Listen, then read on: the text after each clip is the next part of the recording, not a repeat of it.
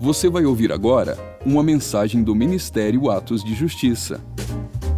Para mais conteúdos como esse, siga o nosso perfil aqui na plataforma ou acesse o canal Atos de Justiça no YouTube. Aproveite e siga-nos também em nossas redes sociais. Que Deus te abençoe poderosamente. E lembre-se, viva todos os dias da sua vida por causa daquele dia. Mensagem que nós temos para hoje, ela não, não se completa em si mesma. Ela é apenas uma introdução para as coisas importantíssimas que acontecem agora no mês de setembro. Então, queria que você abrisse a sua Bíblia em Gênesis, no capítulo 1, no versículo 14. Gênesis 1, versículo 14. Diz assim a palavra de Deus: Disse também Deus: haja luzeiros no firmamento dos céus, para fazerem separação entre o dia e a noite, e sejam eles para sinais, para estações, para dias e anos. Que o Senhor nos abençoe na meditação da Sua palavra. Na criação, Deus ele criou todas as coisas e criou os astros. Está falando aqui a respeito da criação dos astros. E os astros foram criados por Deus por um propósito específico. Tudo que Deus faz tem razão, tem propósito, tem objetivo. Aliás, a criação dos astros aqui, segundo o texto bíblico, não tem apenas um propósito, mas tem quatro propósitos. Nós entendemos bem quando diz que os astros foram criados para separar dia e noite. Nós vivemos é, no planeta Terra, iluminado pelo Sol durante o dia, e à noite nós contemplamos a Lua e as estrelas. Os astros fazem a separação. Também diz que os astros eles servem para definição de dias e anos, ou seja, calendário. E o nosso calendário ele também é baseado é, no ciclo do nosso sistema, né, da órbita da Terra ao redor é, do Sol. Mas aqui o texto fala que existem dois, duas outras razões tão importantes quanto as outras duas para a existência dos astros. Fala que Deus criou os astros para serem sinais, para apontar para alguma coisa, para anunciar coisas. É um grande outdoor de Deus, os céus. Os astros comunicam coisas que Deus quer falar aos homens. Mas também disse que os astros servem para, na minha tradução aqui, está estações, talvez na sua também esteja. A palavra original no hebraico é moed. E moed não quer dizer as quatro estações do ano. Moed quer dizer tempos especiais, tempos específicos para um propósito especial de Deus, na verdade, para encontros com Deus. Em outros lugares na Bíblia, essa palavra ela tem outra tradução. E Deus, ele criou esses, essas datas especiais para eventos chaves. Deus sinalizou nos céus e Deus marcou o dia certo, o tempo certo para realizar propósito da sua vontade para a humanidade, para Israel e para a igreja. São os tempos especiais de encontros com Deus. E essas datas, elas são definidas é, no calendário lunar e não no calendário solar. No Salmo 104, no versículo 19, você não precisa abrir, mas lá diz que Deus fez a lua para marcar o tempo. E a palavra tempo aqui é moed, que lá em Gênesis foi traduzida para estações, e aqui já está traduzida para tempo, em outros lugares é traduzido para festas. E aqui, quando está falando tempo, está falando assim, tempos especiais. Deus escolheu no ciclo lunar marcar dias especiais para o encontro do povo com Ele. E Deus fez ciclos. Né? Todas as coisas que acontecem na terra, elas funcionam de maneira cíclica, porque Deus estabeleceu assim, não é algo simplesmente contínuo, mas são coisas que se repetem, ciclos de Deus que estão também definidos é, através dos astros. E existe um ciclo é, semanal. E o ciclo semanal nós conhecemos bem, né? são sete dias. E nesse ciclo semanal, seis dias Deus deu para que nós trabalhássemos e um dia para que nós descansássemos. Deus falou: Quando terminou a obra da criação, era sexta-feira, o sexto dia, daí no sétimo dia, Deus descansou e ele disse que esse dia é santo. Ele santificou e abençoou o Shabat. Deus disse assim: é Kadosh. Esse dia, ele é separado, ele é diferente dos demais, esse dia é santo, esse dia é um especial para mim, para que as pessoas se encontrem comigo. E Deus nunca mudou isso. Deus falou: o Shabat é um dia diferenciado, é um dia Kadosh, é um dia santo. Ele falou: não trabalhem nesse dia, não trabalhem. Dependo de mim, confie em mim e eu vou provê-los. Mesmo sem você trabalharem no sábado, eu vou provê-los. O que eu vou dar para vocês vai ser o suficiente para todos os dias da semana, como ele fez com o povo lá no deserto, quando saiu do Egito. E Deus dava maná, só que Deus mandava maná seis dias por semana. E um dia ele não mandava, mas o povo não passava necessidade, não passava fome, não precisava jejuar naquele dia. E o Shabat é a primeira festa que Deus menciona a Moisés quando manda ele falar a respeito da celebração das festas é, para o povo. E a ordem mais forte em relação ao Shabat é descanso. Qual o propósito de Deus nesse dia? Descanso. Deus não quer que você fique cansado. Deus não quer que você trabalhe sete dias por semana, que você se estresse, que você envelheça, que você se arrebente né, buscando é, resultado, dinheiro, recurso. Fala, não, confia em mim, dependa de mim e descansa. Descansa fisicamente, descansa emocionalmente, descansa mentalmente. Tire tempo para sua família, tire tempo para Deus. Um dia especial que Deus nos deu para nos abençoar, não para que nos escravizasse, mas para que seja bênção nas nossas vidas. Deus nunca mudou isso. Deus nunca dessantificou o Shabat. Aquilo que Deus fez na criação continua valendo para os nossos dias. E o que eu estou dizendo para vocês não é uma teologia adventista do sétimo dia. Nada disso. Né? Muitas pessoas até guardam o sábado, mas fazem dessa guarda do sábado um fardo pesado. Jesus falou com os fariseus a respeito disso, que tornavam a guarda do sábado algo pesado.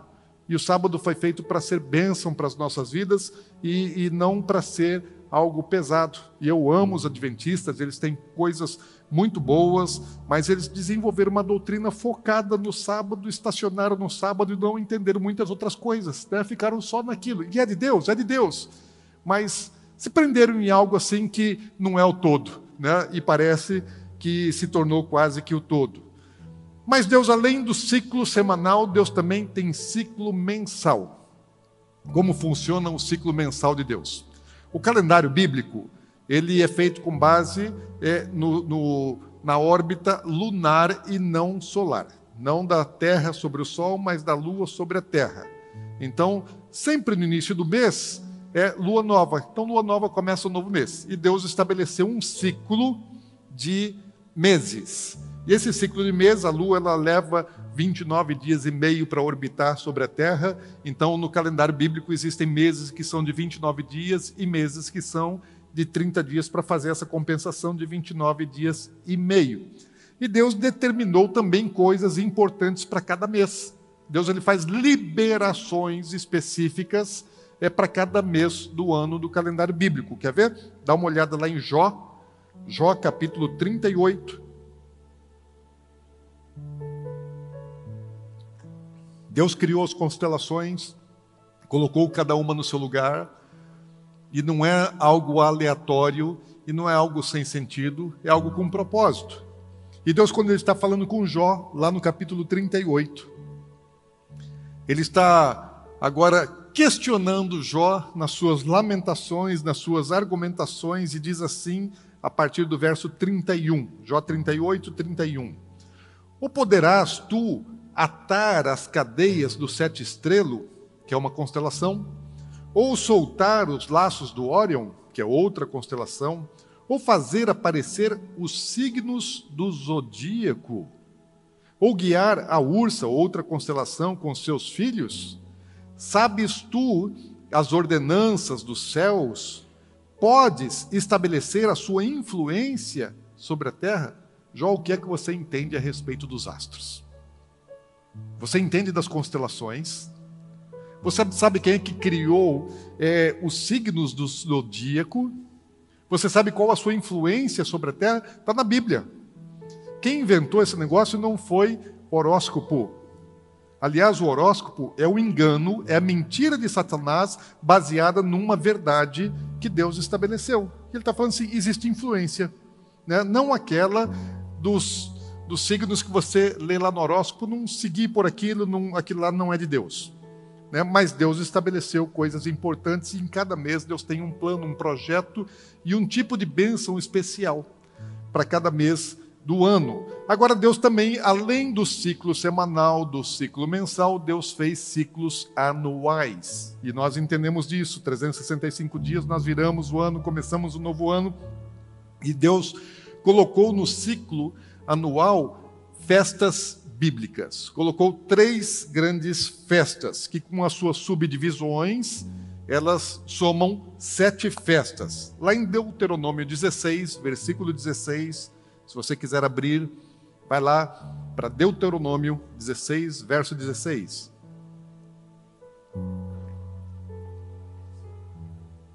Diz assim: Três vezes ao ano, todo varão entre, entre ti aparecerá perante o Senhor teu Deus, no lugar que escolher, na festa dos pães asmos, na festa das semanas e na festa dos tabernáculos. Três festas. Ele está aqui nominando três momentos no ano, dentro do ciclo anual, que os homens deveriam comparecer diante de Deus. No caso aqui, Deus estabeleceu que eles deveriam ir para Jerusalém e, e, essas três festas, elas, elas na verdade, elas, elas somam sete, porque a primeira festa que ele diz aqui que é pães asmos é a festa de Páscoa.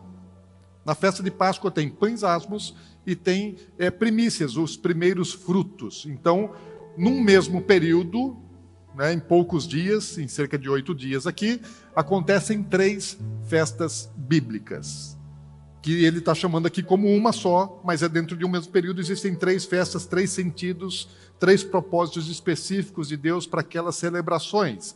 Daí, 50 dias depois de Páscoa, existe uma outra festa que chama Pentecostes. E aqui está como festa das semanas, porque são é, sete semanas depois, 49 dias, daí no próximo dia é Pentecostes. Então, festa das semanas. E depois você vai avançar aí três, quatro meses para frente e tem a festa de tabernáculos.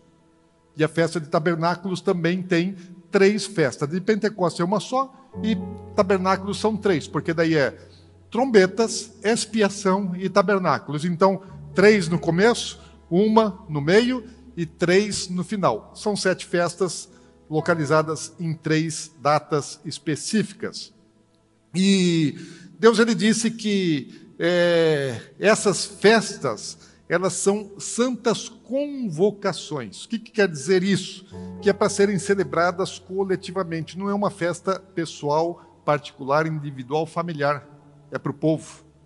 É para as pessoas se reunirem e celebrarem é, em multidão. Ele fala assim: todos os homens precisariam ir para lá, no caso de Israel. E, e ela tem data certa, cada uma delas tem uma data específica e devem ser comemoradas todos os anos. E ele fala assim: qual é a data da primeira? Fala qual é a contagem para as próximas festas, qual é a data é, de tabernáculos e como é que é a contagem desse tempo. E Deus fala assim: a data eu defino. E essas datas elas foram definidas conforme o ciclo lunar, porque a primeira festa de Páscoa, ela tem sete dias, então ela sempre vai começar com lua cheia. Quando a lua começava a crescer, o povo naquele tempo olhava muito mais para o céu do que nós olhamos hoje. Hoje a gente fica olhando para baixo, né, para o celular. Mas o povo daquela época não, eles olhavam para o céu porque os céus eram sinais e a forma de Deus se comunicar com o povo. E uma das coisas que eles prestavam atenção no, no tempo, no céu, é que quando a lua começava a encher, começava a crescer, dentro daquele período, começo de primavera e depois do começo de outono, eles sabiam que era hora de se preparar para ir para Jerusalém celebrar a festa.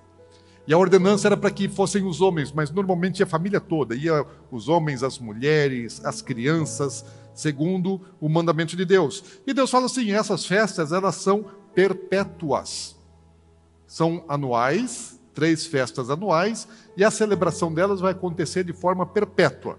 O que vocês entendem que a Bíblia diz em relação a ser perpétuo. Quando a Bíblia diz que é perpétuo, é o quê? Perpétuo.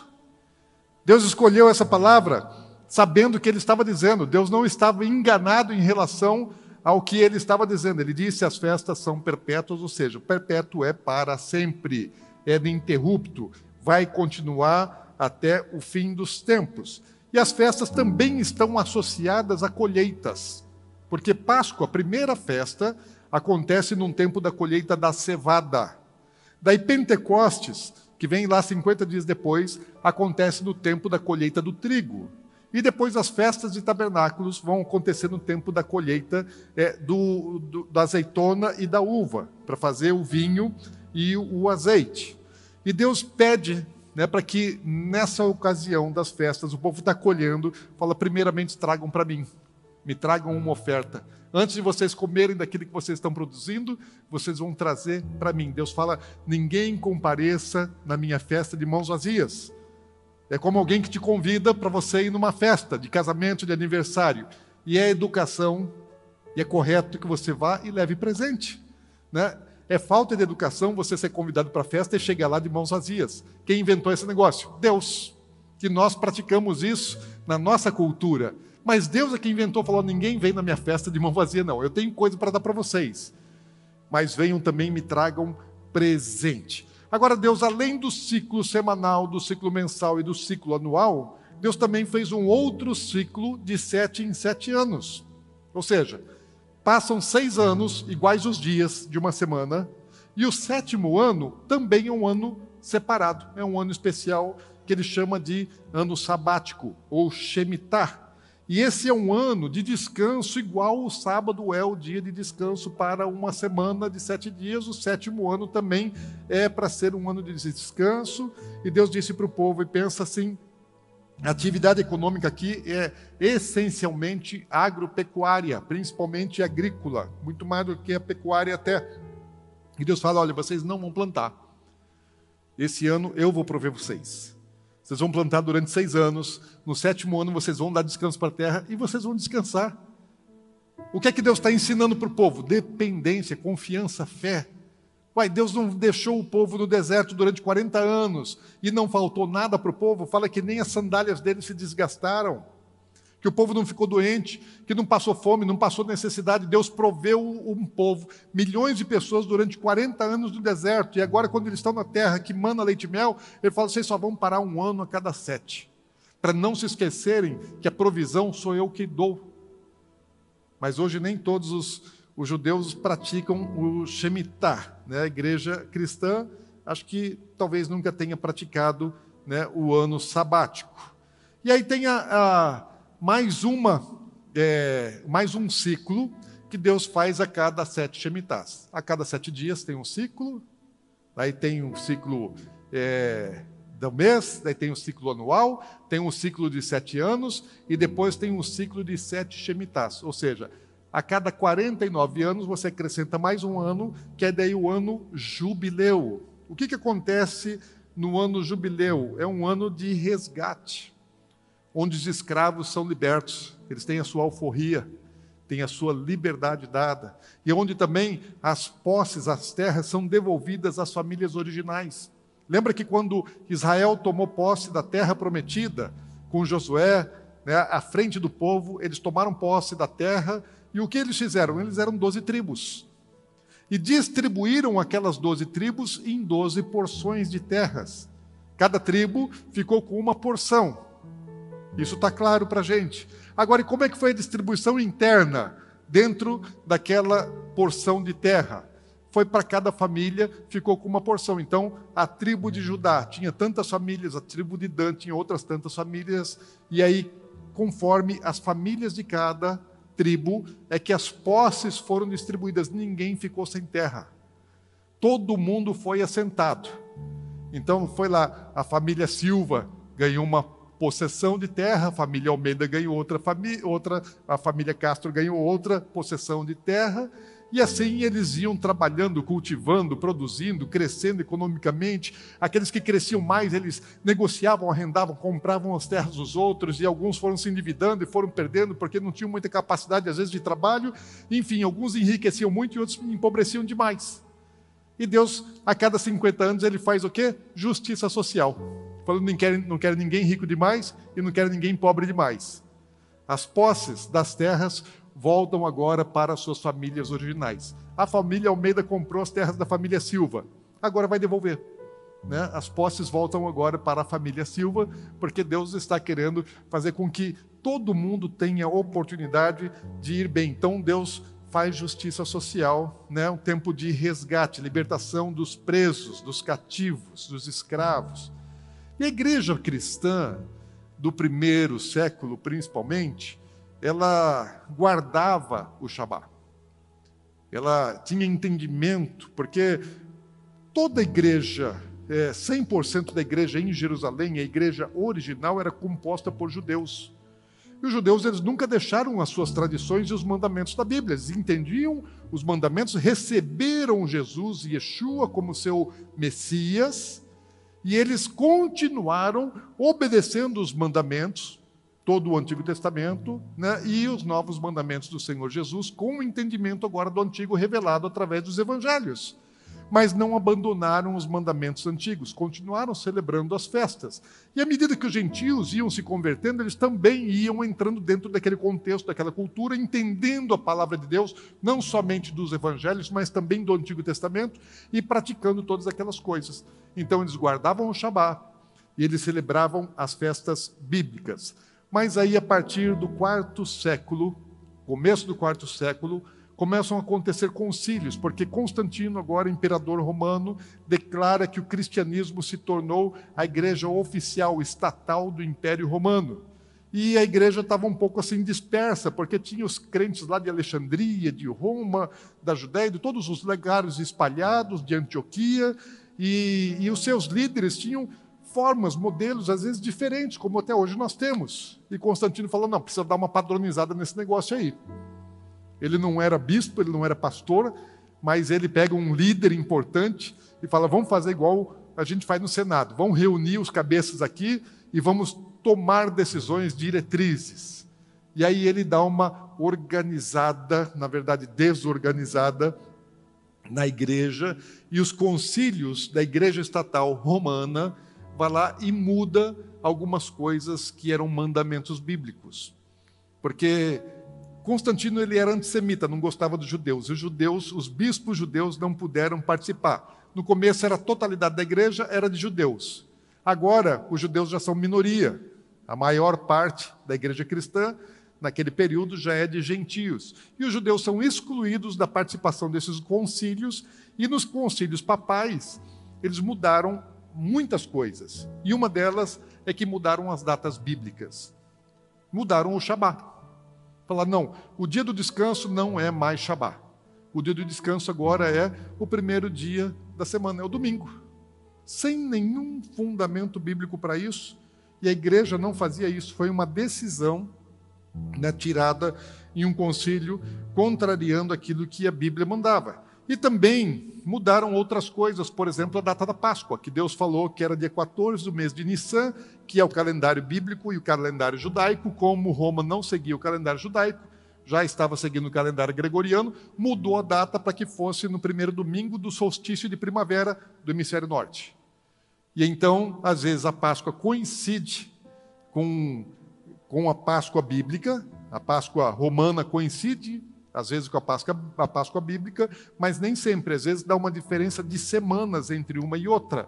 E a Páscoa bíblica pode acontecer em qualquer dia da semana, não é domingo. É o dia 14 do mês de Nissan, que pode cair segunda, terça, quinta, sábado, domingo, qualquer dia é, da semana. E as outras festas bíblicas? Abandonaram, né? desprezaram a celebração das outras festas bíblicas. Ou seja, a igreja mudou. Mudou o que Deus disse. Mas Deus não mudou. Deus continua o mesmo. Deus fala assim: Eu não mudo, amém? Deus não precisa se adaptar ao homem e as nossas gerações. À medida que o homem muda, Deus não muda. Deus continua sendo o mesmo e aquilo que Deus estabeleceu é, é perfeito, não precisa ser adequado. Agora, resultado disso, nós cristãos, igreja cristã de uma maneira geral, inclusive os evangélicos, fomos privados do ensino e da celebração da maneira bíblica das festas bíblicas. E o que é que nós devemos aprender com as festas bíblicas? Porque se Deus quer ensinar através delas, o que é que Deus quer ensinar? Muitas coisas. Né? Se a gente não vai é, entrar é, na profundidade das festas, mas vamos falar um pouco, né, genericamente, a respeito disso. Porque a primeira coisa que nós precisamos entender é que essas festas elas não são judaicas. Porque muito cristão, e a maior parte dos cristãos, acredita que as festas são judaicas e que não tem relevância para a igreja. Isso é um engano, né? completo erro de interpretação da Bíblia. Quer ver? Abre lá em Levítico capítulo 23.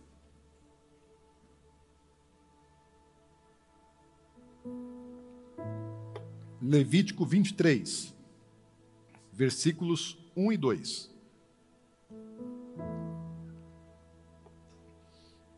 Diz assim a palavra do Senhor: Disse o Senhor a Moisés. Quem é que está falando? Quem está falando? Deus está falando. Fala aos filhos de Israel e dize-lhes: as festas fixas do Senhor, fixa é que é móvel, que é para tirar, é para arrancar, é para modificar? Não, é fixa. As festas fixas de quem? Do Senhor, que proclamareis, são santas convocações. São estas as minhas festas. De quem são as festas? Dos judeus ou de Deus? Estão comigo, gente? Tem dúvida aí? Não. As festas são festas de Deus. E ele vai começar então a falar a respeito das festas. Começa falando a respeito da festa semanal, que é o Shabat. Depois vai falar das outras três, que na verdade são mais sete festas. E Paulo, quando ele está. Porque aqui Deus está falando ao judeu. O judeu é o único povo na terra nesse tempo que conhecia o verdadeiro Deus de Israel. Todas as outras nações eram constituídas de povos pagãos que adoravam falsos deuses, não conheciam o único verdadeiro Deus, criador dos céus e da terra. Então Deus está falando com o povo dele na terra. Agora, quando nós fomos alcançados pelo Evangelho, os gentios também conheceram o Deus Criador dos céus e da terra através de Jesus Cristo. Paulo está depois como missionário entre os gentios e escrevendo aos gentios, e ele está ensinando os gentios a celebrarem as festas bíblicas. Ou seja, a festa agora já não é mais só para o judeu. Lá em 1 Coríntios, no capítulo 5, Paulo vai ensinar a igreja a celebrar a Páscoa. Jesus deixa a celebração da ceia numa noite de Páscoa. Isso não ficou restrito aos judeus, mas isso aí é para a igreja. A igreja continuou celebrando isso, ela, ela assimilou essas celebrações segundo o costume, o modo, a tradição judaica. Então, Páscoa, nós entendemos, não, nós temos que celebrar Páscoa, ok, não temos nenhum problema com a Páscoa. As igrejas evangélicas celebram Páscoa, nem sempre como a Bíblia ensina, mas celebram a Páscoa porque tem um entendimento do seu sentido Agora, o profeta Zacarias, lá no capítulo 14, versículo 16, se quiser pode abrir, não há necessidade, mas ele diz assim: depois, Zacarias 14, 16. O que está acontecendo ali? Houve a grande tribulação, ministramos a respeito disso alguns dias atrás, e dois terços do mundo, das pessoas do mundo, morreram durante a grande tribulação. Isso vai acontecer em breve. Em breve. Às vezes a gente pensa assim, não, as coisas vão demorar para acontecer. Sabe que muita gente estava lá no Afeganistão achando que o Talibã ia demorar para chegar em Cabul. Só que eles chegaram assim, ó. Repentinamente, muita gente não pôde sair, muita gente foi degolada, muitas mulheres foram abusadas, estão sendo abusadas, muitos cristãos estão sendo mortos, estrangeiros não conseguem mais sair, estão sendo mortos. Por quê? Achavam que ia demorar. E quando achavam assim, tipo como Paulo fala assim: quando disserem paz e, e, e segurança, eis que vos virá repentina destruição. Então, as coisas podem acontecer, e no caso da grande tribulação, vai acontecer de maneira repentina, segundo a própria palavra de Deus nos diz. Agora, o que, que o profeta Zacarias fala no pós-tribulação, quando Jesus vem reinar sobre a terra? Lá no capítulo 14, 16, ele fala: Todos os que restarem de todas as nações, ok? Não, não são judeus, está falando aqui dos gentios de todas as nações, que vieram contra Jerusalém, que vieram contra Jerusalém, porque no capítulo 14, no início, ele fala que as nações vão se juntar para destruir Jerusalém. E Deus vai destruir né, o povo que vai se levantar contra Jerusalém. Mas um terço da humanidade vai sobreviver. E esse um terço, o que ele diz? Falar, esses, de ano em ano, vão subir agora a Jerusalém, não para destruir, mas para adorar o Rei dos Reis. E ainda dá data. Fala, eles têm que vir em tabernáculos. Eles têm que vir na festa de tabernáculos para adorar o Rei dos Reis em Jerusalém. Ou seja, Deus lá no passado mandou o judeu ir para Jerusalém para celebrar as festas. E está falando, e no milênio, ele está convidando, convidando não, está convocando toda a humanidade, de todas as nações, todos os povos, para irem para Jerusalém. Eu não sei como é que vai ser esse negócio. Não, primeiro que a população mundial vai ser bem menor. Né? Mas como é que vai caber tanta gente em Israel? Deus sabe né? mas ele está convocando e está dizendo assim: e aí daqueles que não subirem, não vão mandar chuva, vão sofrer de seca, não vou mandar chuva, não vou abençoar. E os que vierem, eu vou abençoar. E quem não vier, não vou abençoar. Ok, então as festas, elas são importantíssimas não só para Israel, elas são importantíssimas para a igreja. Mas é importante a gente dizer algo que nós não podemos judaizar a igreja por causa das festas bíblicas e de outros é, é, valores e tradições judaicas. A nossa raiz é Jerusalém, a nossa raiz, a raiz da igreja é judaica. Mas Deus nunca teve o propósito que a igreja fosse judaizada. Não isso. Judeu é judeu, gentio é gentio, e ambos fazem parte de um plano, de um propósito completo de Deus para a humanidade. E muita gente, quando começa a entender a nossa raiz judaica, né, e os valores, conceitos, tradições, cultura judaica, que faziam parte também da igreja, acabam é, assimilando, às vezes, coisas simbólicas exteriores, começam a usar o kippah, o talit para orar, e, e, os símbolos, os objetos é, de culto judaico, começam a se achar melhores do que os outros que não usam, e às vezes, muitas vezes, acabam tomando uma forma farisaica, porque é só uma aparência de religião, mas não há um entendimento interior daquilo. Né? O que Deus quer é a coisa interior e não a coisa exterior, porque a lei que Deus tem para nós não é a lei escrita em tábuas, mas é a lei escrita no coração. Deus quer, através do seu espírito, colocar os seus mandamentos, as suas leis dentro do nosso coração, não na aparência exterior, ainda que nós possamos usar algumas coisas é, que são da tradição e da cultura judaica, mas o importante é o significado, é o sentido de tudo aquilo que Deus compartilhou com o seu povo, que a igreja também possa fazer parte. E algumas pessoas equivocadas acabam até circuncidando, e outros rejeitam a Jesus como Messias viram judeus sem ser. Nós não precisamos ser judeus e nós não precisamos ser é, é, é, é, semelhantes ou iguais né, ao povo judeu. Né? Nós somos gentios e amamos Israel, temos os nossos irmãos em Israel, aprendemos muito com eles, mas não precisa ser igual, não é para é, judaizar a igreja gentílica.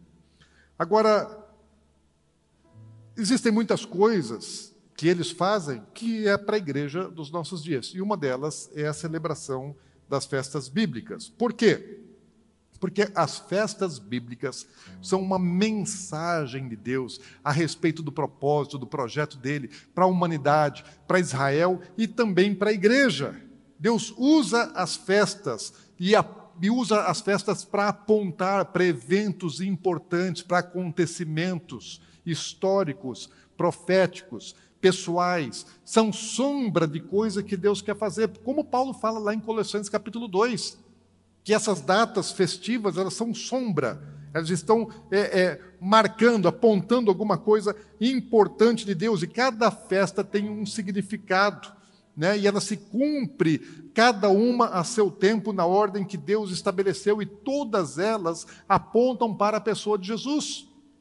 Em Jesus se cumprem as festas bíblicas na vida dele, na obra dele, nos eventos que aconteceram na vida dele. E as festas bíblicas, elas têm sentido histórico, têm sentido profético e têm sentido pessoal. Agora, para você entender um pouco melhor a respeito disso, como eu falei, a gente não vai aprofundar em cada uma das festas, explicando é, o sentido profético e pessoal, porque o histórico a gente conhece um pouco melhor do que o profético e, e o pessoal.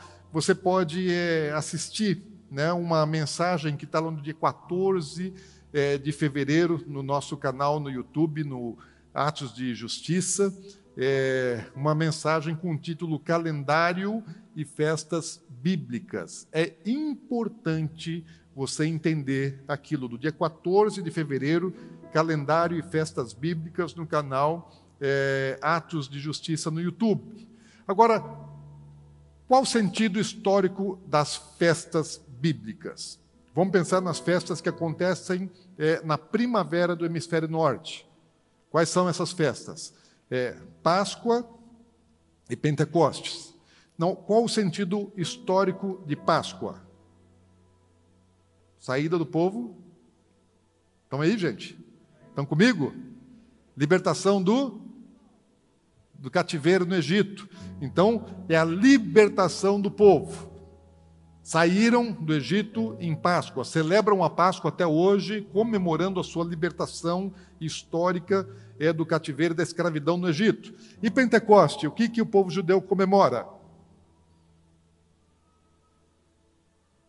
Vocês estão aí comigo, gente?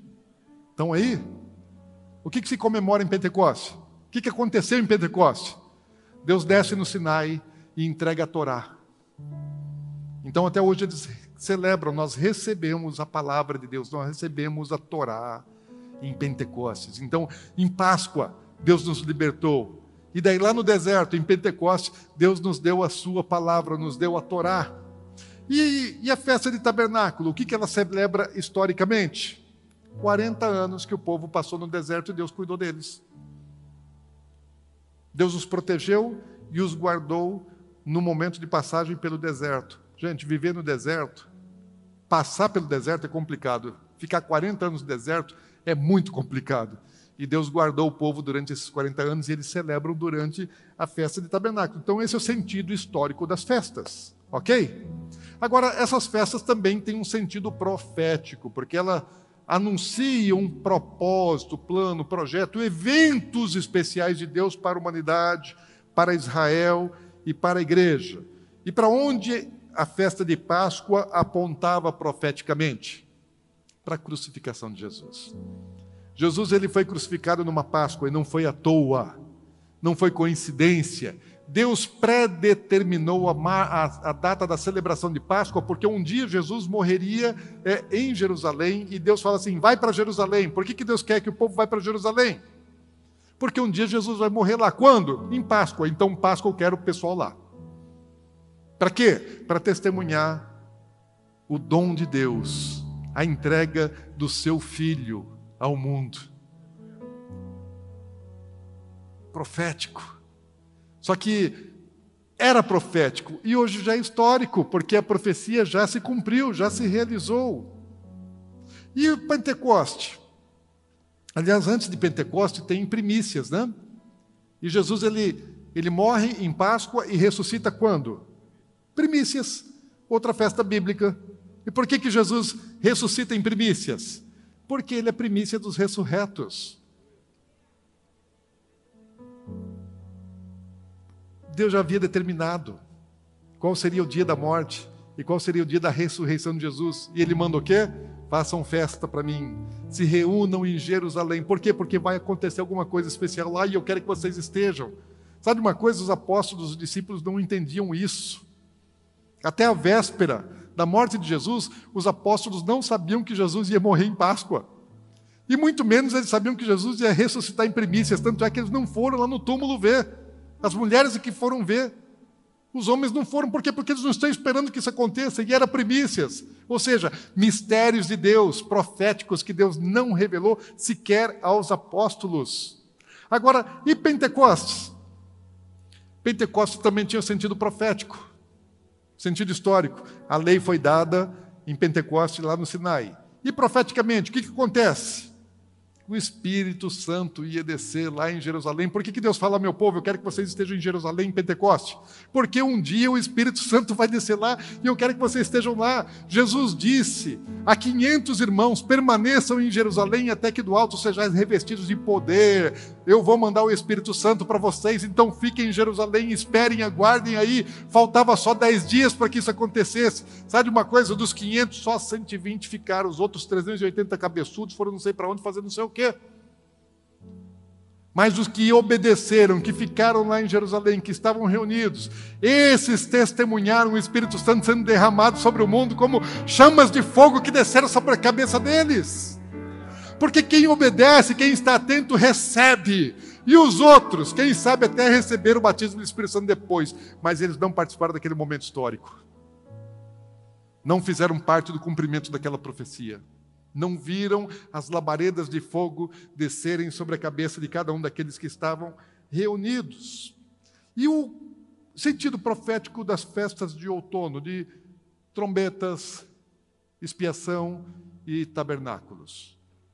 Assim como os crentes daquela época não sabiam o que Deus ia fazer, nós também ainda não sabemos. Porém, sabemos uma coisa: aquelas festas da primavera estão associadas à primeira vinda de Jesus.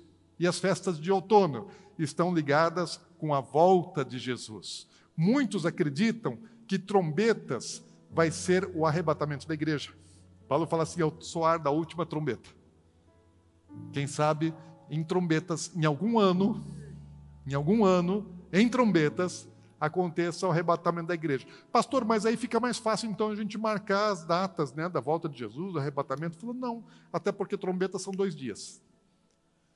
E Jesus ele fala assim: vocês não sabem o dia e a hora, mas o tempo nós precisamos saber. Paulo, quando ele fala a respeito disso, ele fala assim: é como uma mulher grávida que está para dar à luz, e ela não sabe o dia e a hora, mas está de nove meses horas, então ela sabe que já está chegando. Então você precisa saber primeiro estar tá grávido e que já chegou dos nove meses. Agora, o dia e a hora você não sabe. É uma surpresa. Mas o tempo, a estação, ele não quer que nós sejamos ignorantes em relação a essas coisas.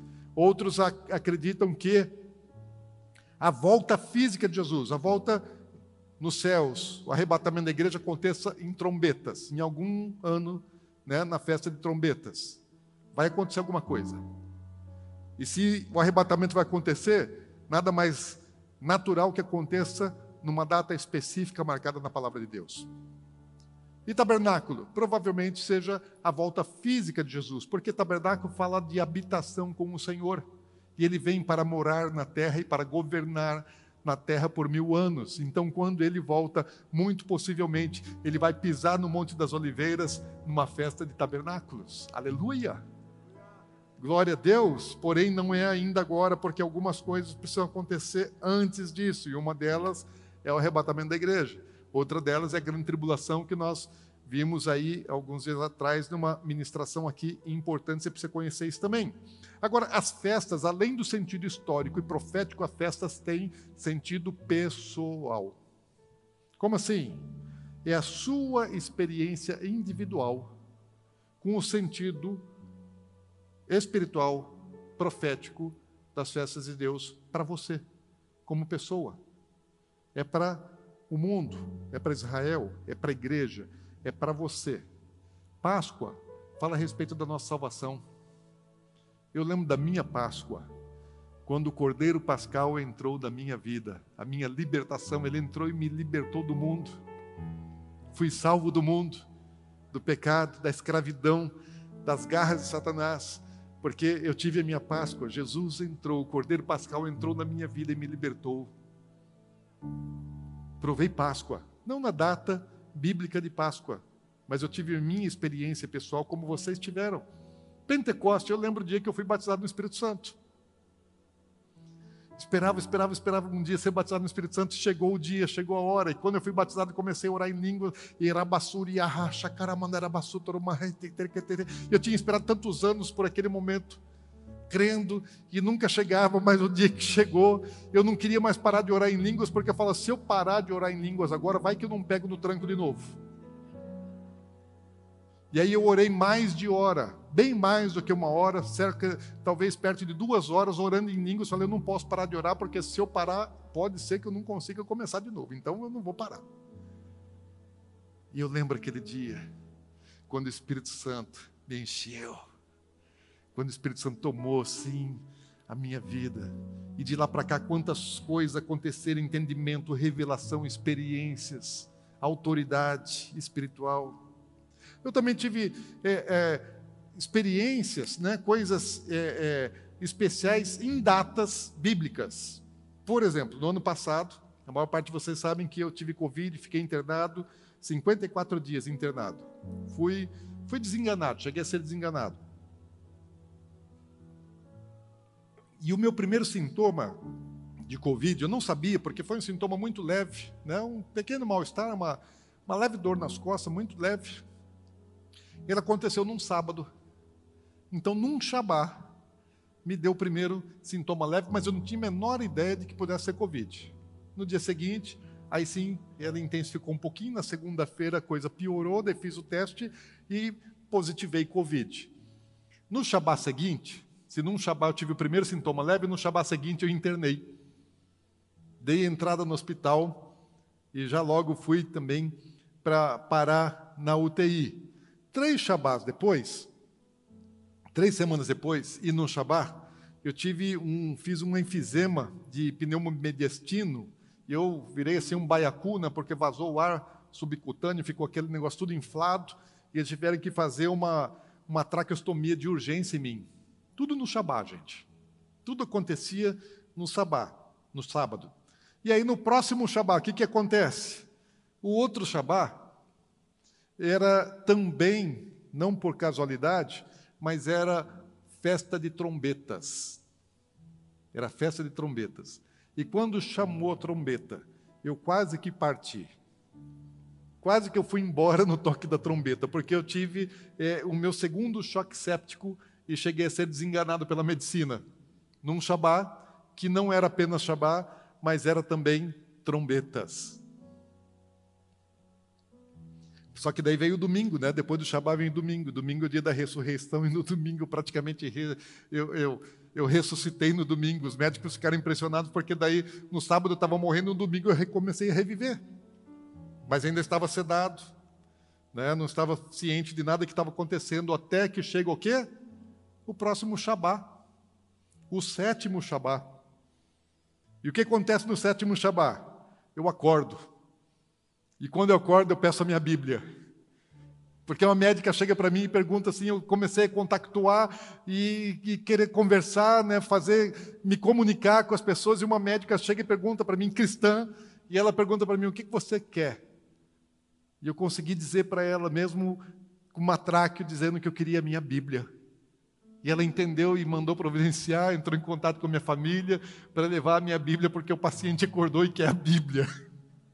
Coisa de maluco, ela fala, nunca ninguém pediu isso pessoas pedem água, pedem comida, pedem não sei o quê, pedem isso, pedem aquilo, mas a Bíblia não, nunca ninguém pediu. Eu falei, não, eu pedi minha Bíblia porque eu estava numa prisão espiritual e eu sei que a palavra é que liberta.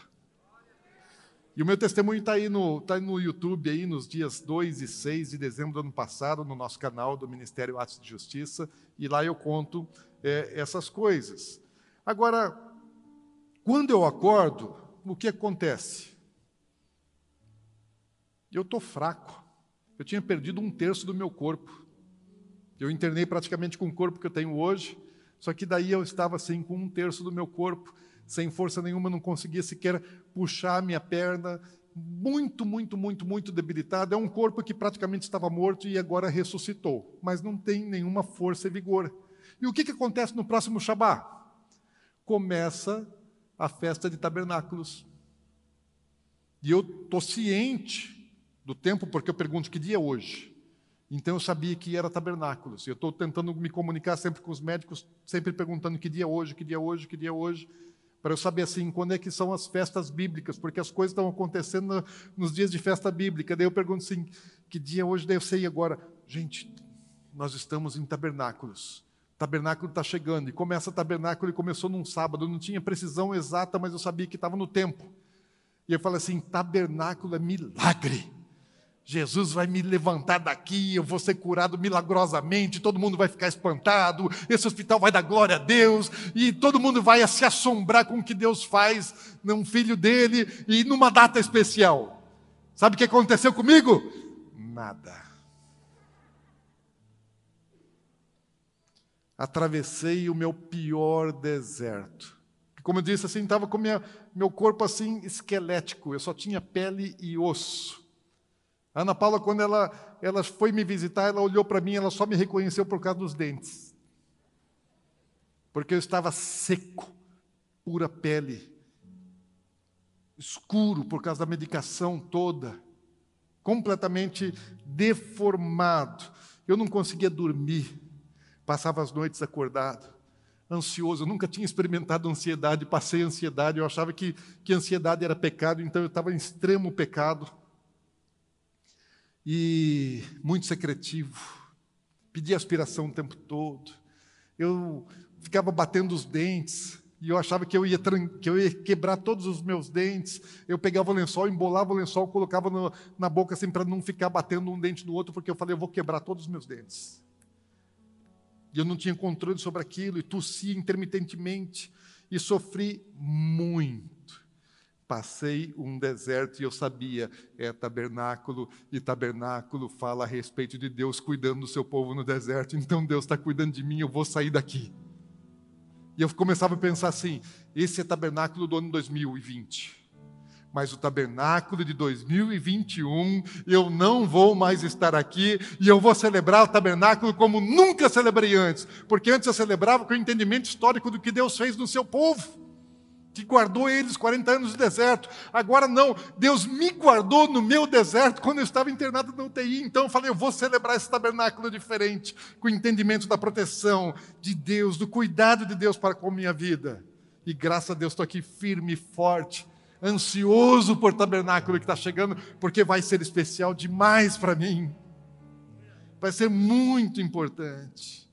Agora, como eu disse assim, Páscoa e Pentecostes já se cumpriram historicamente e profeticamente. As igrejas tradicionais entendem bem o cumprimento profético de Páscoa. Conhecem o cumprimento histórico e entendem bem o cumprimento profético. Só que elas entraram por aí que Páscoa é como o átrio, lugar da salvação, do sacrifício, da purificação. E elas entraram por esse lugar da salvação em Cristo, do sacrifício de Jesus, só que ficaram no átrio, não foram adiante. Só que o tabernáculo não tem só o átrio, ele é de Deus, mas Deus tem um outro lugar chamado Santo Lugar dentro da tenda. E as igrejas pentecostais, elas entraram no átrio, experimentaram a salvação, mas elas entraram também no santo lugar, e é o lugar da chama do Espírito porque é ali que está o candelabro, a menorá, que tem as sete pontas, onde a chama está acesa o tempo todo, o Espírito de Deus está ali, os sete Espíritos de Deus, o Espírito Santo, a revelação, o poder de Deus. E as igrejas pentecostais entraram pelo átrio, receberam a salvação, mas foram também para o santo lugar e começaram a fluir nos dons espirituais. Só que também pararam por aí. Mas o tabernáculo não tem só dois lugares. Assim como não tem só duas festas, são três festas e são três lugares no tabernáculo. Tem o átrio, tem o santo lugar, mas tem o santo dos santos. O lugar da presença. Existe a última festa. A primeira festa está falando a respeito do átrio da salvação. A segunda festa está falando a respeito do santo lugar, do Espírito Santo, lugar do poder do mover, da presença do Espírito. Mas existe uma terceira festa que aponta para o Santo dos Santos. E e esse lugar vai se cumprir profeticamente na igreja, um lugar de intimidade, um lugar que vai além da salvação, que vai além do Pentecostes, que vai num nível de relacionamento de intimidade com Jesus. Fala a respeito das bodas do Cordeiro. E Deus está levantando uma igreja que não quer só ser salva, que não se conforma somente com os dons do Espírito Santo, que quer mais porque sabe que tem mais. Deus está fazendo isso. Se a gente olha para a história da igreja cristã, a gente vai ver que quando é, passou o primeiro século, No primeiro século você pega, você lê a história da igreja no livro de Atos, você lê a história da igreja na própria Bíblia, em Atos. E o que está acontecendo na igreja? Cheio de unção, de poder das coisas acontecendo. Mas daí passa o primeiro século. E aí você vai ler a história da igreja nos outros registros históricos. E o que você vai perceber? Que aquela unção, que aquele poder foi se esvaziando. A igreja deixou de andar nos dons do Espírito Santo muito rápido. Não durou muito tempo. Ela perdeu aquilo, infelizmente, né, é, até o terceiro século, praticamente já não existe mais notícia de autoridade, poder espiritual, de milagres, dos dons do Espírito Santo fluindo no meio do povo de Deus. Ou seja, perdeu a revelação de Pentecoste. E daí, quando chegam nos concílios romanos, até ali a igreja ainda tinha entendimento da salvação pela graça, do poder é, da cruz, do sacrifício de Jesus. Mas com os concílios, com a romanização da igreja, o que é que acontece? A igreja perde essa revelação e ela se baseia em obras e indulgências. Infelizmente, a igreja romana ela piorou muito, muito, muito o evangelho, a palavra de Deus. E o cristianismo virou obras e indulgências. Isso só vai mudar lá no início do século XVI, quando Lutero vem com as suas teses, questiona a teologia da igreja e restaura o entendimento da graça, da fé, da salvação não pelas obras, mas a salvação pela graça, pelo poder da cruz, pelo sangue de Jesus. Hoje nós entendemos isso, mas até 500 anos atrás, não, não era assim. A igreja tinha perdido a sua revelação. E aí somente, e houve uma, houve uma resistência muito grande da igreja romana para a reforma protestante, porque Lutero estava correto, a teologia da igreja estava errada, e ele confronta um erro, e quando ele confronta um erro, a igreja resiste. A igreja cristã, né, do tempo histórica romana, ela não quer mudança, ela quer continuar conservar naquilo que ela está vivendo, não aceita confronto, não aceita mudança. Então há uma resistência para se mover, mas o mover era de Deus. Então é restaurado o sentido né, profético de Páscoa. Salvação pela graça, pelo derramamento do sangue do Cordeiro na cruz.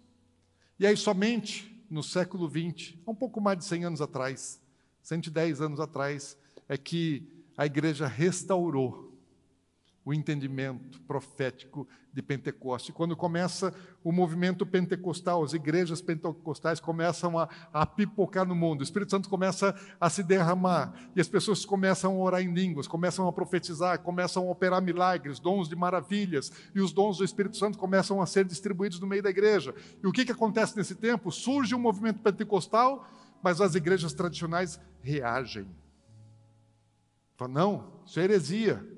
Heresia, os dons era só para o período lá em que o cânon não estava formado, então no primeiro século não tinha cânon, precisava de dons especiais, depois que nós temos o cânon não precisa mais dos dons, e eles resistem, assim como a igreja romana resistiu aos reformadores, as igrejas históricas tradicionais, elas resistem ao mover do Espírito Santo, ao mover do Pentecoste. E até pouco tempo atrás, as igrejas tradicionais, elas eram realmente muito tradicionais, hoje já estão bem menos, porque chamavam aqueles que acreditavam e moviam na unção, nos dons do Espírito de hereges e até de feiticeiros. Graças a Deus que esse tempo já está passando, todo mundo está entendendo e aceitando os dons do Espírito. Glória a Deus, aleluia, porque Deus restaurou o entendimento profético de Páscoa.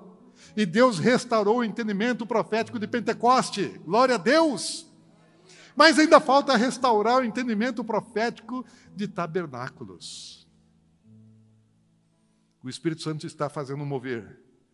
E muitas igrejas, nas últimas duas, três décadas, principalmente, começaram a ser, serem despertadas para isso. Igrejas, pessoas que nunca tiveram nenhum contato com festas bíblicas, com judeu, nada disso. De repente, assim, o Espírito Santo começa a mover alguma coisa religar a igreja cristã com a sua origem, com as suas raízes judaicas, entendimento, compreensão, e práticas, celebrações. Sabe uma coisa? A Bíblia tem muitas promessas.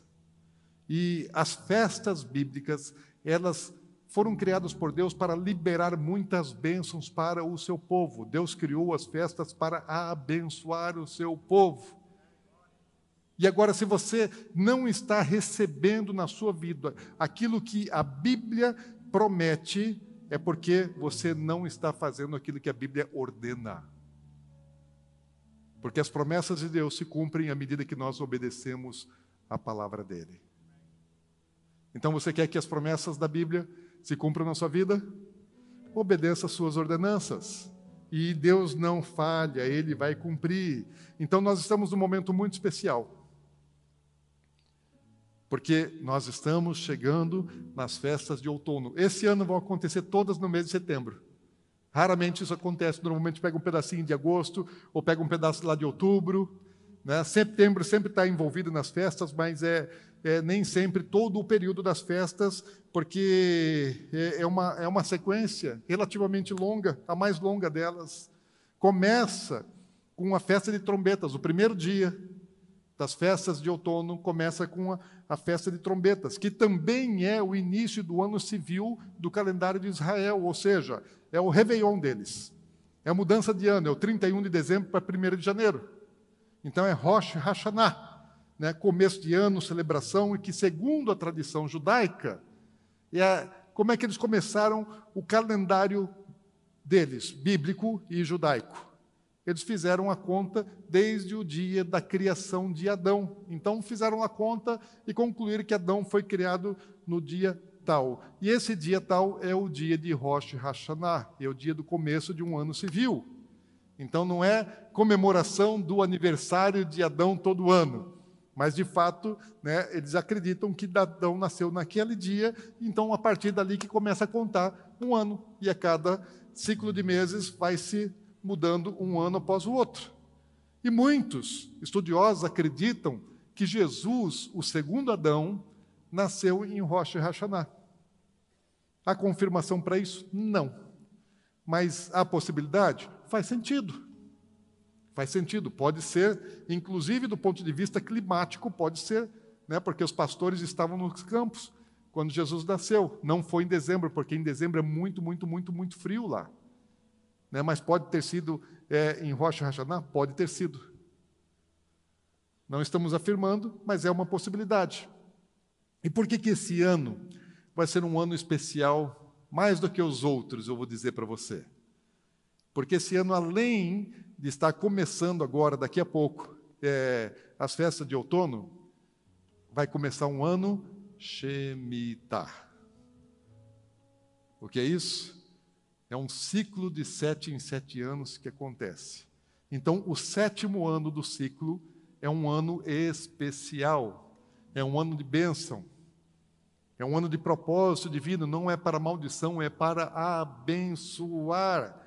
E o ano Shemitah, ele vai começar agora no dia 7 de setembro, na virada do, do ano, né? é no, no pôr do sol, do dia 6 de setembro para o dia 7 de setembro, é o ano Shemitah que está começando, é o ano sabático, o ano de número 5782, o que diz para a gente que não está só começando um ano Shemitah, mas nós já estamos no milênio sabático. Por quê?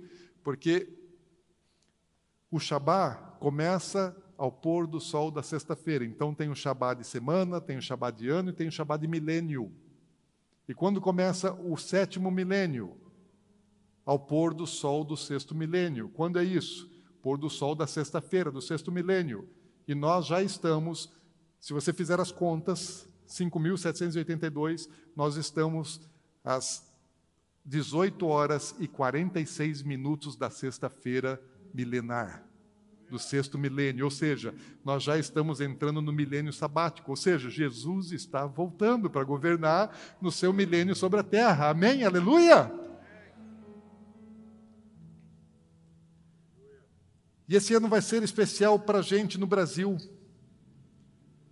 Não só porque é um ano Shemitah, mas é que vai coincidir. Ou, não sei se existem coincidências né, ou providências, que o que acontece no dia primeiro do ano lá é 7 de setembro aqui. É feriado em Israel e é feriado em Campo Grande, porque quando Deus ele marca a festa, ele fala assim, é feriado. Então toda festa bíblica é feriado. Pentecoste é festa de um dia, feriado. Páscoa, sete dias, primeiro e último dia, feriado. É, tabernáculos, sete dias, primeiro e último dia, feriado. Deus fala assim: não trabalha. Por que, que eu não quero que vocês trabalhem? Porque eu quero um encontro com vocês, quero a atenção de vocês para mim. Então, as datas bíblicas especiais são datas de feriado para encontros especiais. E o que eles fazem no início do ano? Eles tocam a trombeta, eles pegam o chofar e eles vão tocar o chofar durante esses dois primeiros dias, anunciando um ano novo que está começando e anunciando coisas que Deus está por fazer, coisas proféticas que nós ainda não sabemos o que vai acontecer mas estão tocando chofar. E sabe o que a gente vai fazer aqui? No pôr do sol do dia 6, nós vamos tocar chofar. Nós vamos estar chamando atenção, porque o chofar é para chamar atenção, é para dizer: Deus tem algo especial para fazer. E é Deus chamando a atenção do povo. Então você vai vir para a igreja no dia 6, ao pôr do sol, vem para cá porque nós vamos estar anunciando isso. Um tempo especial de Deus está chegando. Deus quer fazer coisas para o seu povo, para a humanidade, para a igreja, para Israel. E no dia 7, no dia seguinte, eles estão de feriado lá e nós estamos de feriado aqui. Sabe o que nós vamos fazer? Nós vamos para a rua. Nós vamos com a bandeira do Brasil, com a camiseta, passa lá no final, né, faça a encomenda da sua camiseta e nós vamos para a rua, nós vamos nos encontrar, vamos marcar isso. Né, no próximo final de semana, é, no próximo domingo a gente vai estar marcando com vocês o, o, nosso ponto de encontro. Talvez a gente faça aqui o nosso ponto de encontro aqui na igreja. Amanhã a gente tem uma reunião é, para tratar com organizadores das manifestações do dia 7 e como igreja nós vamos nos manifestar. Nós seremos trombetas humanas, anunciando, dizendo assim: nós cremos na palavra de Deus e nós queremos a nossa liberdade, de nossa fé e prática, das nossas tradições ninguém vai nos roubar isso, ninguém vai nos tomar isso. Deixa o Lula ir lá no centro de Macumba, no terreiro, e as pessoas darem para ele lá o Zé Pilintra, já é um alcoólatra, um bêbado, vai ficar mais ainda, não sei nem se vai conseguir se levantar depois. Né? Ele vai saber se o tal do bicho que disseram que contra o poder daquele, daquele demônio lá, nada pode. Como que não pode, gente? Nós vamos anunciar: o Brasil pertence a Jesus. A nossa nação não vai ser escravizada. O Brasil pertence a Jesus e nós vamos anunciar isso. E é um dia de independência, de declarar a independência, a liberdade do Brasil. E quando a gente está falando de liberdade do Brasil, é a liberdade das famílias do Brasil, do povo brasileiro, que é conservador, que é cristão, e querem nos tomar isso e não vão nos tomar, nós não vamos entregar assim. Nós não vamos nos render. Então, no dia 7, vai ser um dia muito profético. E se Jesus ele ele vai voltar, muito provavelmente ele vai voltar num ano Shemitah, porque o sétimo dia pertence ao Senhor, o sétimo ano pertence ao Senhor, o sétimo milênio pertence ao Senhor. Então Jesus ele deve voltar no Shemitah. Só que eu vou me arriscar a dizer, ele não volta nesse Shemitah, no próximo ano que começa agora, dia 6 de setembro, ao pôr do sol porque ele não volta, porque algumas coisas precisam acontecer antes. E uma das coisas que precisa acontecer é a grande tribulação e o governo do anticristo, que vai durar quanto tempo? Sete anos. Então, o governo do falso Cristo também deve começar a enxemitar. Se Jesus volta a enxemitar, o governo do falso Cristo começa a enxemitar. Pode ser agora no próximo ano? As coisas acontecem muito rapidamente. Pode ser. Eu gostaria de ter mais, mais um tempo para poder anunciar, pregar, mas se for no plano, no propósito, no tempo, no calendário de Deus, nós precisamos estar prontos para isso. E o que vem depois de, de, de, de trombetas? Vem expiação. É o dia mais sagrado do calendário bíblico. Vai acontecer do pôr do sol do dia 9 ao pôr do sol do dia, do dia, perdão, do dia 15 ao dia 16. E o que, que eles fazem? O que, que Deus mandou fazer? Falou: afligireis a vossa alma. É o dia de arrependimento, É o dia mais sagrado porque era o único dia no ano que o sumo sacerdote entrava no Santo dos Santos. Aleluia! Jesus rasgou o véu para que todos nós entrássemos, mas o caminho continua sendo o mesmo. O acesso que não era permitido, ele é permitido, mas a forma continua sendo a mesma, através de Jesus Cristo, mas da santificação, da salvação. Tem que passar pelo átrio, tem que passar pelo santo lugar para poder entrar no Santo dos Santos. E nesse e, e, segundo a tradição judaica, nesse dia é que Deus ele, ele julga o povo. Ele fala assim: compareçam diante de mim, na minha presença, e venham assim, humildemente, humildemente, se arrependendo dos seus pecados, pedindo perdão dos seus pecados. E a tradição judaica acredita que nesse dia Deus julga o ano que se passou. Ele vai olhar para você, tudo que você fez nesse ano, que você fez de bom, que você fez de ruim, e ele vai julgar e sentenciar a sua vida conforme aquele que você viveu no ano passado. E ele pode sentenciar que você vai viver, ou ele pode sentenciar que você vai morrer no ano novo, no novo ano, não no, no dia, mas durante o ano. Ele vai sentenciar se você vai ter coisas boas ou se você vai ter coisas ruins, o quanto de coisa boa, o quanto de coisa ruim você vai ter. A tradição é que diz, a Bíblia não diz, que é nesse dia que Deus faz essa, essa, essa sentença, essa decisão em relação às pessoas. Por isso eles estão ali orando, jejuando, 24 horas de jejum, e isso é um mandamento bíblico, não é religião judaica. Deus mandou fazer isso e nós faremos isso. Dia 15 é uma quarta-feira, então ao pôr do sol, nós iremos para a igreja. Você faz sua última refeição, antes do pôr do sol do dia 15 da quarta-feira, vem para a igreja. Já começamos o jejum, vamos ter um culto voltado para arrependimento, tempo de oração de arrependimento. No dia seguinte a igreja vai estar aberta, vamos ter os turnos de oração de arrependimento para você olhar para você, olha para o ano que passou, vê tudo que você fez de errado, confessa a Deus, pede perdão e pede para que Ele te abençoe, porque é um dia que, segundo a tradição, Deus libera e determina as bênçãos do ano vindouro para as nossas vidas. E depois de, de expiação, o que acontece? Cinco dias depois, tabernáculo, aí é festa, aí é alegria, gente. Aí é celebração, aí é muita alegria, porque a palavra festa, ela, ela no seu sentido original, ela quer dizer alegria, celebração festiva com danças.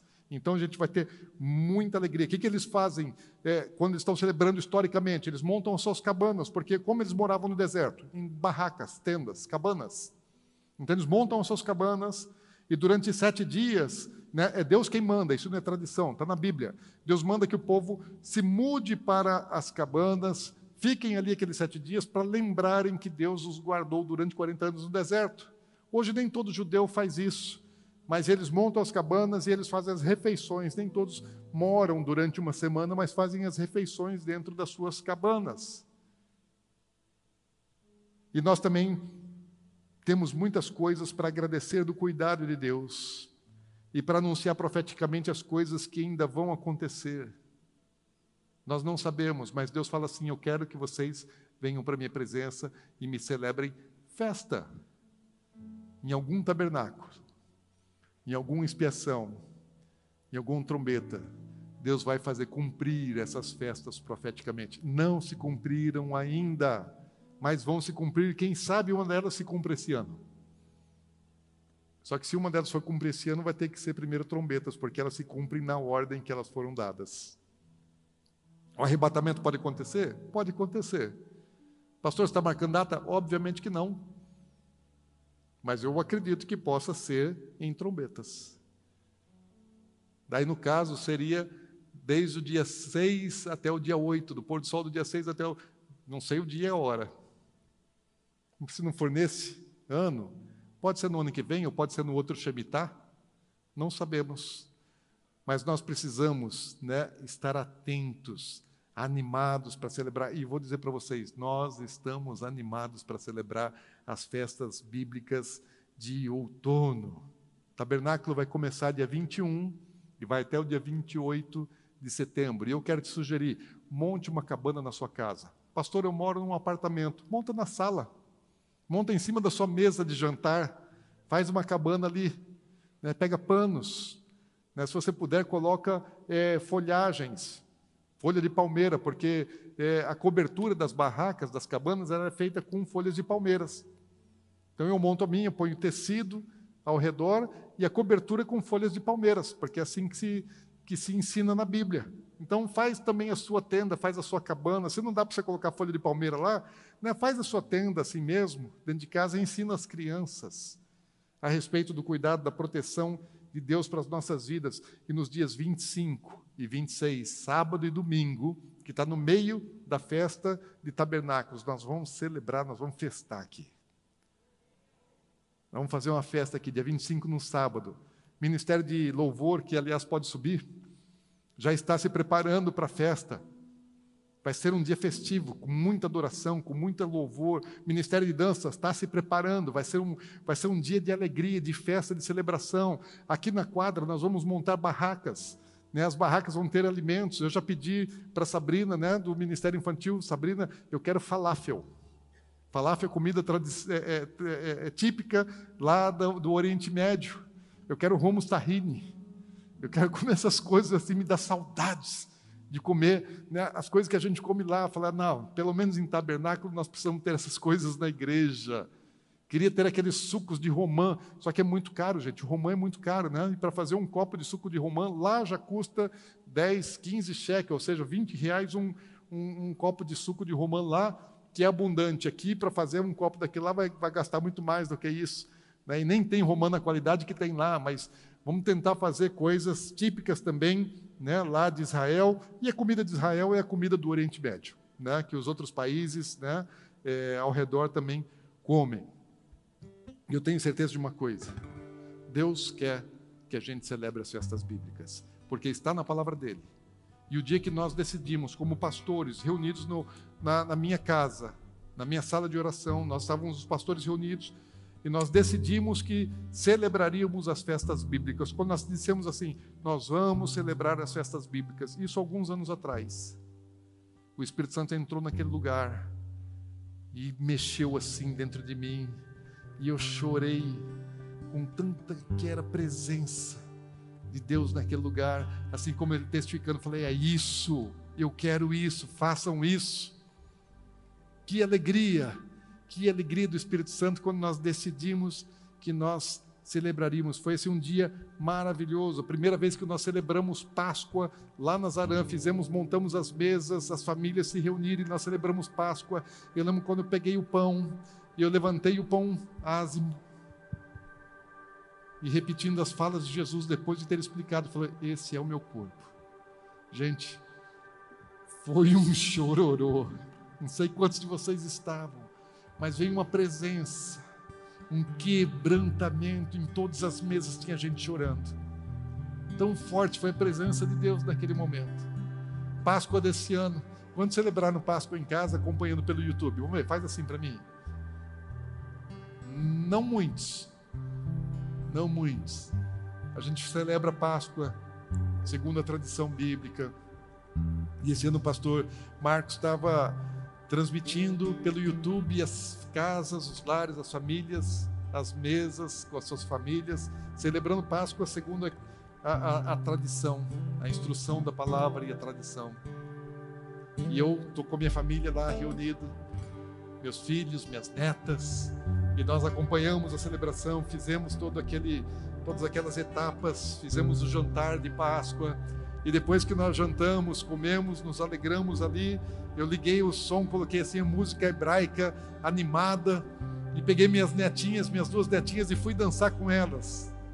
Minha netinha de dois anos de idade, ela olhava para mim assim numa alegria, tinha um brilho nos olhos dela. Eu senti uma presença tão forte.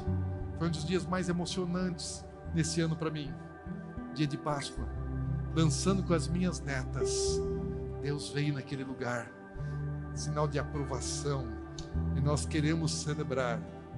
Nós queremos fazer aquilo que Deus nos chamou para fazer. Nós queremos ter esse encontro, porque se Deus marca um dia, Ele comparece. Quem não vai é que perde. Quem chega atrasado é que perde.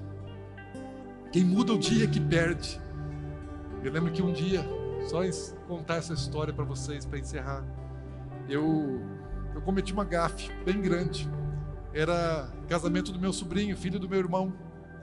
E eu coloquei na minha cabeça que seria num sábado. Só que daí cheguei para festa de casamento, Ana Paula toda arrumada, né, cabelo feito, maquiada, vestido de festa de casamento, eu de terno e gravata. Felizmente eu não era o pastor para celebrar. Daí a gente chega no lugar da festa e está tudo apagado. Falei, uai, o que, que aconteceu? Os noivos desistiram do casamento? Daí eu ligo para o meu irmão e falo, ô Glauber, falou, não é o casamento do Christian, aqui não é esse aqui o endereço, eu estou no lugar errado. Falou, não, você está no lugar certo, só está na data errada, foi ontem. Falei, como é que é o negócio? O casamento foi ontem. Falei, é, o casamento foi ontem.